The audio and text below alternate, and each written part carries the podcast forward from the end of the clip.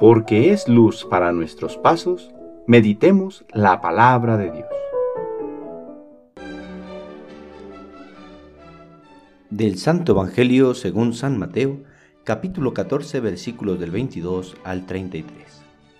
En aquel tiempo, inmediatamente después de la multiplicación de los panes, Jesús hizo que sus discípulos subieran a la barca y se dirigieran a la otra orilla, mientras él despedía a la gente. Después de despedirla, subió al monte a solas para orar. Llegada la noche, estaba él solo allí. Entretanto, la barca iba ya muy lejos de la costa y las olas la sacudían, porque el viento era contrario. A la madrugada, Jesús fue hacia ellos, caminando sobre el agua. Los discípulos, al verlo andar sobre el agua, se espantaron y decían, es un fantasma, y daban gritos de terror. Pero Jesús les dijo enseguida, tranquilícense y no teman, soy yo. Entonces le dijo Pedro, Señor, si eres tú, mándame ir a ti caminando sobre el agua. Jesús le contestó, ven. Pedro bajó de la barca y comenzó a caminar sobre el agua hacia Jesús. Pero al sentir la fuerza del viento, le entró miedo.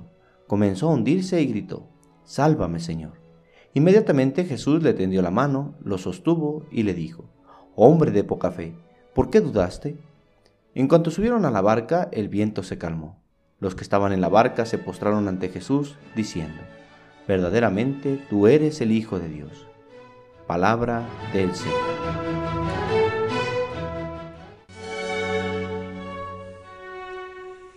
Viernes de la 33 semana del tiempo ordinario.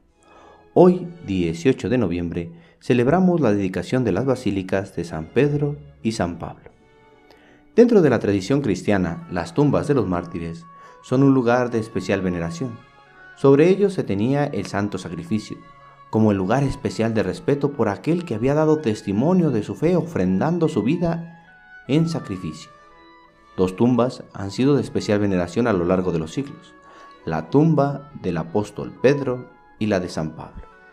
Sobre cada una de ellas se levantan hoy sus respectivas basílicas que hacen honor a quienes dieron testimonio de su fe, predicando la buena nueva del Evangelio y sellando con su sangre derramada la verdad de su palabra. Es así que con la libertad alcanzada en el siglo IV, bajo el imperio de Constantino, se edificó la Basílica de San Pedro, que no es la misma que la que vemos hoy, sino que con el devenir del tiempo y sus vicisitudes, ha ido cambiando hasta observar el bello edificio que hoy se levanta sobre la tumba de San Pedro. De la misma forma pasó con la tumba de San Pablo, que fue edificada por los emperadores Teodosio y Valentiniano, hasta que con el paso de los años y sus cambios llegó a ser lo que hoy vemos. Las lecturas de hoy nos dan testimonio de cada uno de los apóstoles a quienes se dedicaron estas basílicas y quienes murieron mártires por su fe. Pedro crucificado de cabeza y Pablo decapitado. La primera lectura nos muestra los detalles de la última etapa de la vida de San Pablo, en la cual el predicador de los gentiles termina su camino siendo llevado a Roma y predicando el Evangelio aún estando arrestado hasta el momento de su muerte. Y el Evangelio nos muestra a Pedro que en medio de la tormenta ve caminando a Jesús sobre las aguas y le pide que le permita caminar hacia él. Pedro y Pablo, apóstoles incansables hasta el final de su vida. Recordamos la victoria de estos apóstoles y pedimos a Dios nos dé la entereza que a ellos les dio para ser testigos del Evangelio en cada momento y hasta el final de sus vidas. El Señor esté con ustedes. La bendición de Dios Todopoderoso, Padre, Hijo y Espíritu Santo, descienda sobre ustedes y les acompañe siempre. Que tengan buen día.